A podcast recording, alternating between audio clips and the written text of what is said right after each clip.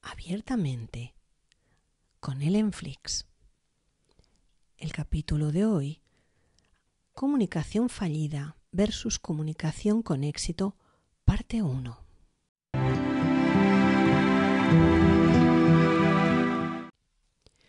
La comunicación es uno de los temas recurrentes en las sesiones de terapia con relación a los hijos, padres o pareja esa sensación de no hacernos entender o escuchar.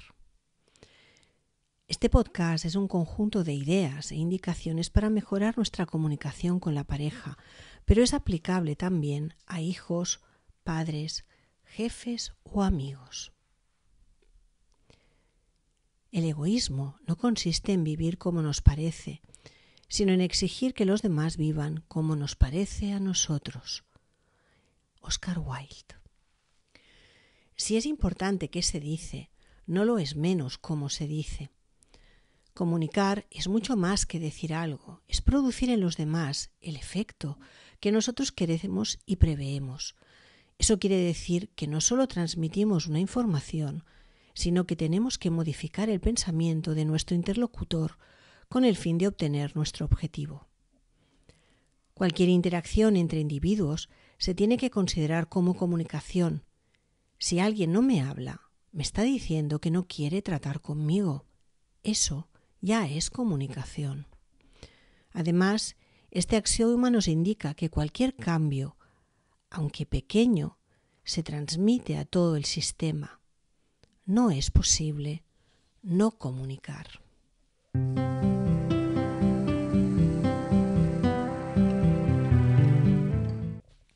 Lo que decimos, contenido, a quién lo decimos, dónde lo decimos, sería el ambiente, y cómo lo decimos determinan el significado de la comunicación y la relación entre los comunicantes. Los elementos de contenido y de relación. Hablo porque el otro se calla. Me callo porque el otro habla.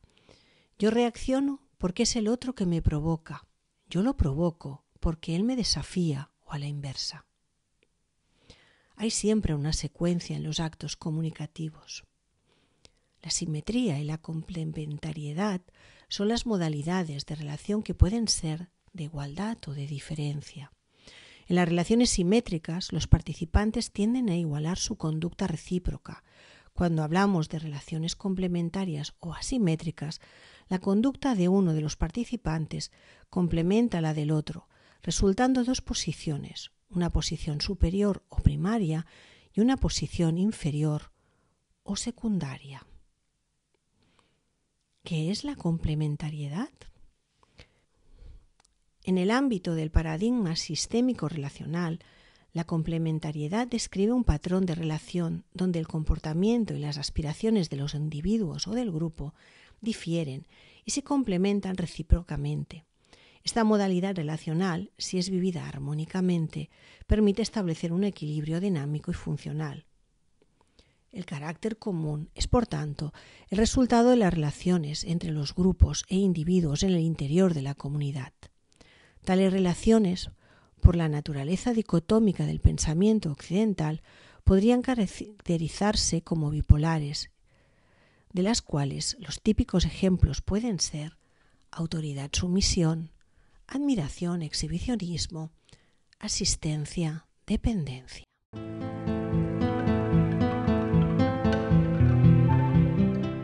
Watzlawick y la complementariedad familiar. Watzlawick, Viven y Jackson han aplicado los conceptos de Bateson a la terapia de pareja y familia. En particular, Halley ha distinguido dos posiciones en el interior del comportamiento complementario una es one up, que designa a quien tiene el control y define la relación. La otra, on down, relativo a quien se encuentra en posición secundaria o inferior. Los diversos comportamientos de los miembros de la pareja o de los familiares se reclaman y se refuerzan el uno al otro y se da vida a una relación de interdependencia en la que los respectivos papeles son aceptados por los actores en cuestión. Por ejemplo, la relación es madre-hijo, médico-paciente, instructor-alumno, enseñante-estudiante. La complementariedad se da cuando uno de los protagonistas de la interacción se comporta de manera opuesta al otro o a los demás actores del juego. No representa, por tanto, en sí un esquema de relación disfuncional. ¿Cuándo la complementariedad se convierte en patología? La complementariedad puede resultar problemática si una persona llega a asumir y mantener siempre, y no solo en algunos momentos o áreas de la relación, una posición one up o one down, determinando una rigidez en la interacción. Problemas ligados a las relaciones complementarias se dan, por ejemplo, cuando uno de los comunicantes obtiene frente a una petición de confirmación del sí, en realidad una no confirmación, y por tanto obtiene un creciente sentimiento de frustración y desesperación que puede también caracterizar al otro interlocutor. A veces incluso sucede que ciertos individuos parecen bien adaptados más allá del contexto comunicativo que mantienen con la pareja, mostrando de hecho la patología de su relación solo si se les observa junto a su complementario. Las conflictualidades complementarias resultan habitualmente menos explícitas y visibles que las simétricas, caracterizadas estas últimas por un elevado e intrínseco nivel de competitividad relacional.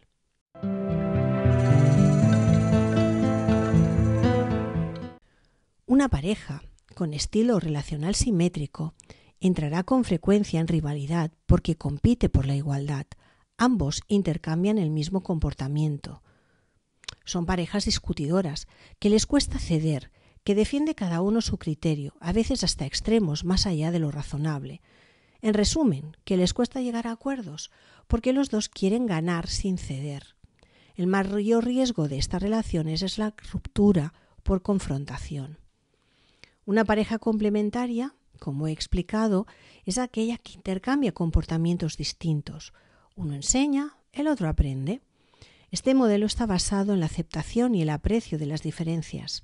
Estas relaciones suelen aportar tranquilidad, paz, protección y a veces dependencia. Son relaciones calmadas y el riesgo de ruptura aparece si se instala el desinterés y el aburrimiento. Ahora analizaremos las estructuras del diálogo fallido. Este tipo de acción es aprendida en función de nuestro entorno y por lo tanto un mecanismo que podemos modificar y cambiar permanentemente. Una vez entendemos por qué siempre produce los efectos opuestos a los deseados, y en la segunda parte de este podcast aprenderemos a hacerlo bien e integrarlo de la misma manera que integramos la estructura de comunicación fallida.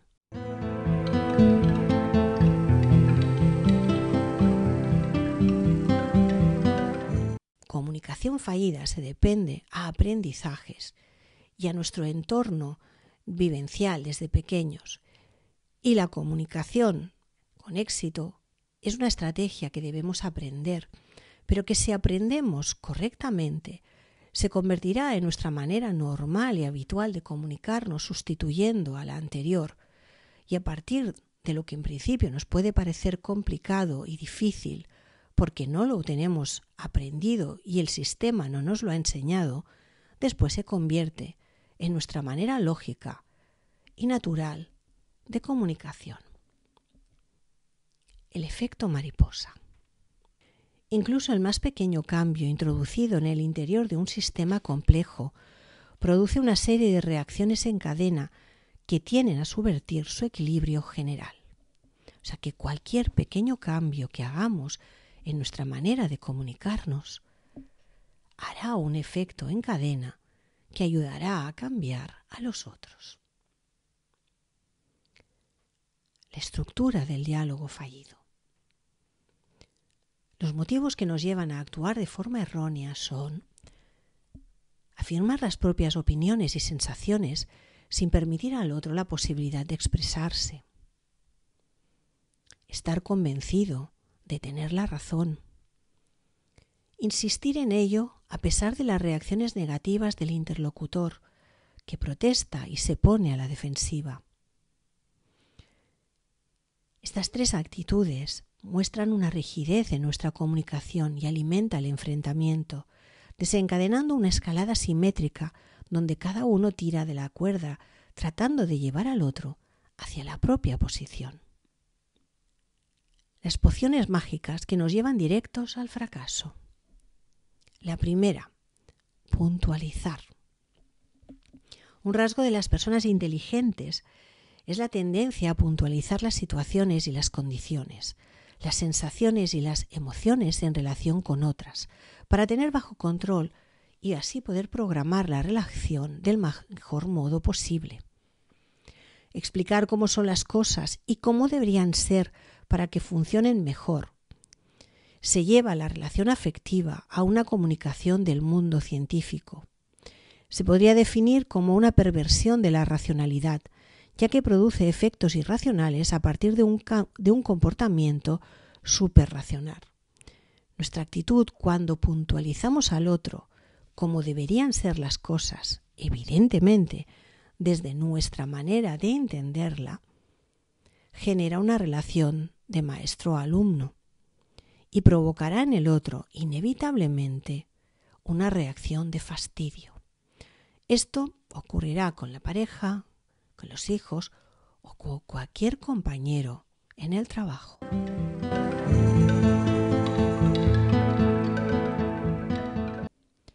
La segunda poción mágica que nos llevará directos al fracaso es recriminar. Es someter a los demás a un proceso de puntualización de sus culpas. Se utiliza un lenguaje jurídico en el ámbito de las relaciones afectivas. El acto comunicativo de recriminar es someter a la pareja a un proceso en el que se puntualizan sus culpas. Aunque pueda parecer una manera legítima y correcta de aclaración, tiende a provocar al acusado reacciones emotivas de rebeldía. Razones y emociones no están siempre de acuerdo, más bien están a menudo en conflicto. La razón siempre pierde, mientras que la emoción siempre gana. Cuando recrimino, genero una relación de juez-acusado. Y eso inevitablemente provocará una relación de rechazo, sobre todo un frío distanciamiento o en casos más extremos, la ira o la rebeldía. La tercera poción mágica es echar en cara, hacerse la víctima y reprochar lo que nos hacen. Esto quiere decir que cuando reprocho, me coloco en el rol de víctima, buscando que el otro corrija los comportamientos que me producen dolor. Entonces convierto automáticamente al otro en verdugo. Y evidentemente a nadie nos gusta que nos acusen de hacer daño a quien amamos. No nos gusta que nos hagan sentir malos. Solemos sentir la necesidad de sentirnos buenas personas. Esto hará reaccionar al acusado con dolor y enfado, y paradójicamente reaccionará a lo contrario a lo esperado, atacará y se defenderá, lo que colocará al otro de nuevo en su posición de víctima. Echar en cara siempre nos colocará en una relación de víctima-verdugo. La reacción complementariedad disfuncional en la que conseguiré siempre que siga ocurriendo lo que pido que se cambie.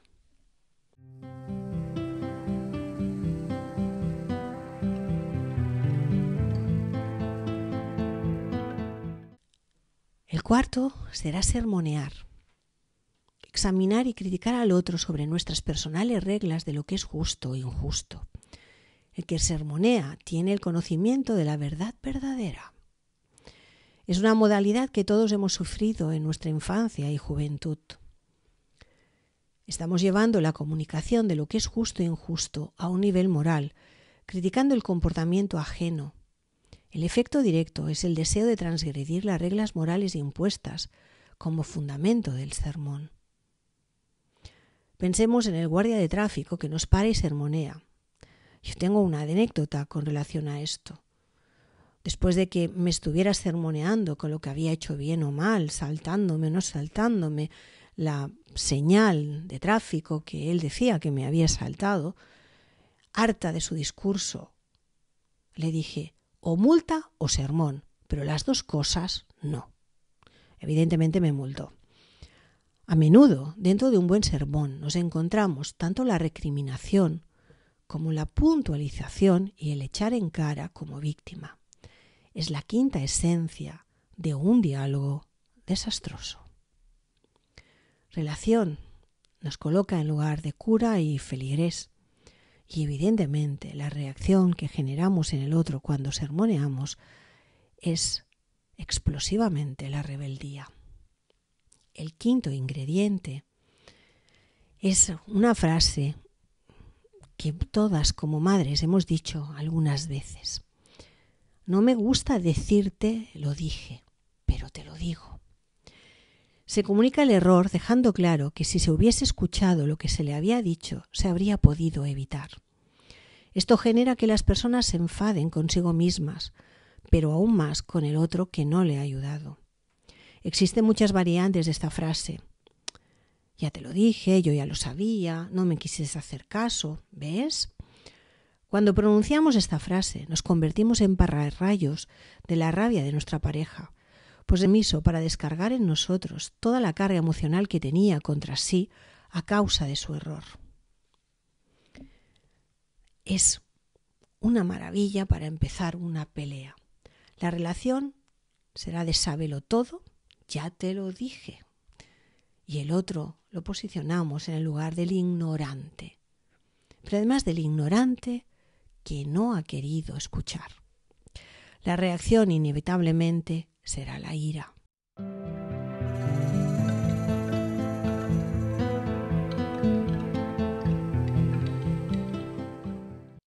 La sexta pócima mágica es lo hago yo por ti.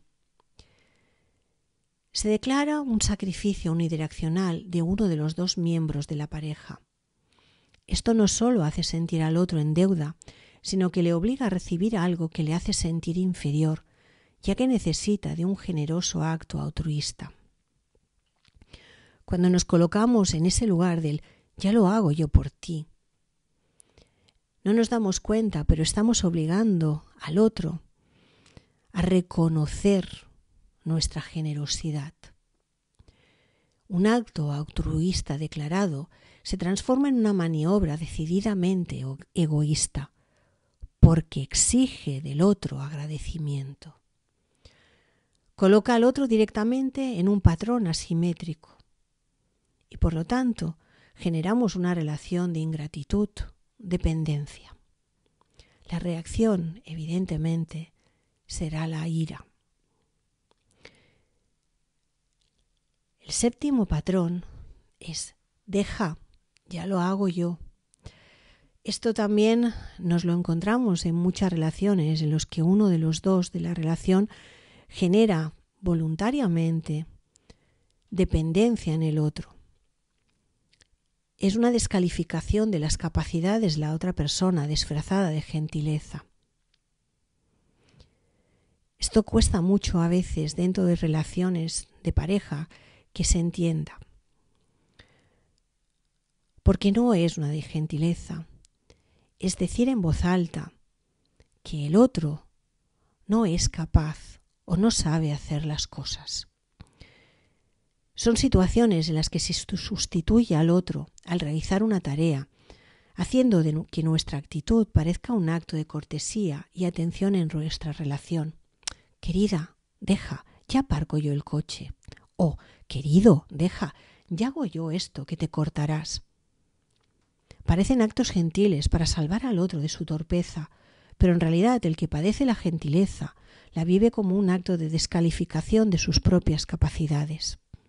Una ayuda no requerida no solo no ayuda, sino que perjudica. La evocación de este mensaje envenena y enturbia incluso la más sincera de las buenas intenciones. Relación superioridad-inferioridad, reacción en el interior de la pareja o del hijo o del ayudante al que le hemos hecho esa gentileza será la ira y el rencor.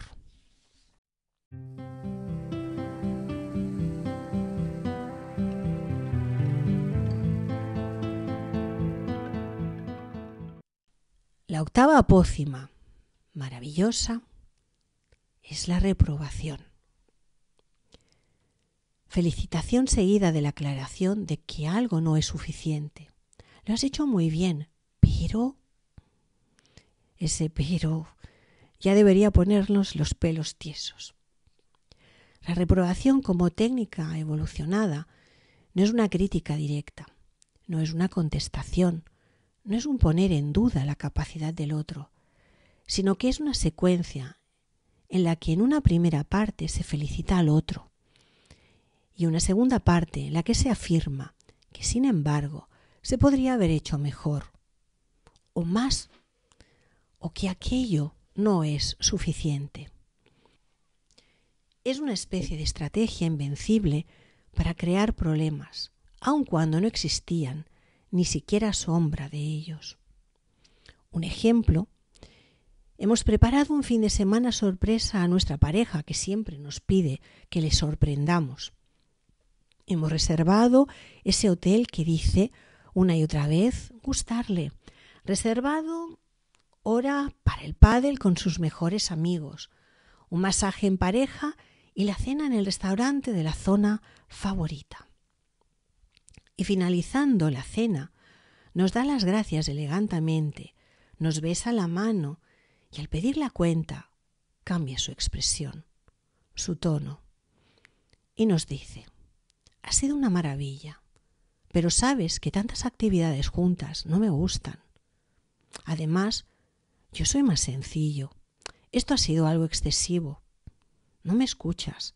Has pensado solo en ti y tus gustos. Cuando ocurre esto, evidentemente, el que se ha esforzado por cumplir las expectativas del otro, el que ha intentado parar algo maravilloso, simplemente se sentirá como frustrado. La persona que ha recibido nuestras atenciones se siente frustrada también porque no puede seguir criticándonos y expresando habitualmente nuestra insatisfacción porque no le escuchamos. Nosotros nos hemos esforzado y hemos intentado cumplir todo aquello que habitualmente nos pide. Pero entonces, al cortar la dinámica de jefe subordinado, la persona reacciona con la más sofisticada de las acciones que pueden frustrar la comunicación y la relación, que es la reprobación. No puedo decir que no has hecho todo lo que te pido, pero sí puedo decirte que no lo has hecho bien. Si aprendemos a descubrir y a entender ¿Qué estrategias utilizamos nosotros cuando nos comunicamos con nuestra pareja? Y las estrategias que nuestra pareja utiliza con nosotros, estaremos ya preparándonos para el siguiente podcast donde os explicaré cómo tener una comunicación con éxito. Así que nos encontramos en el siguiente capítulo.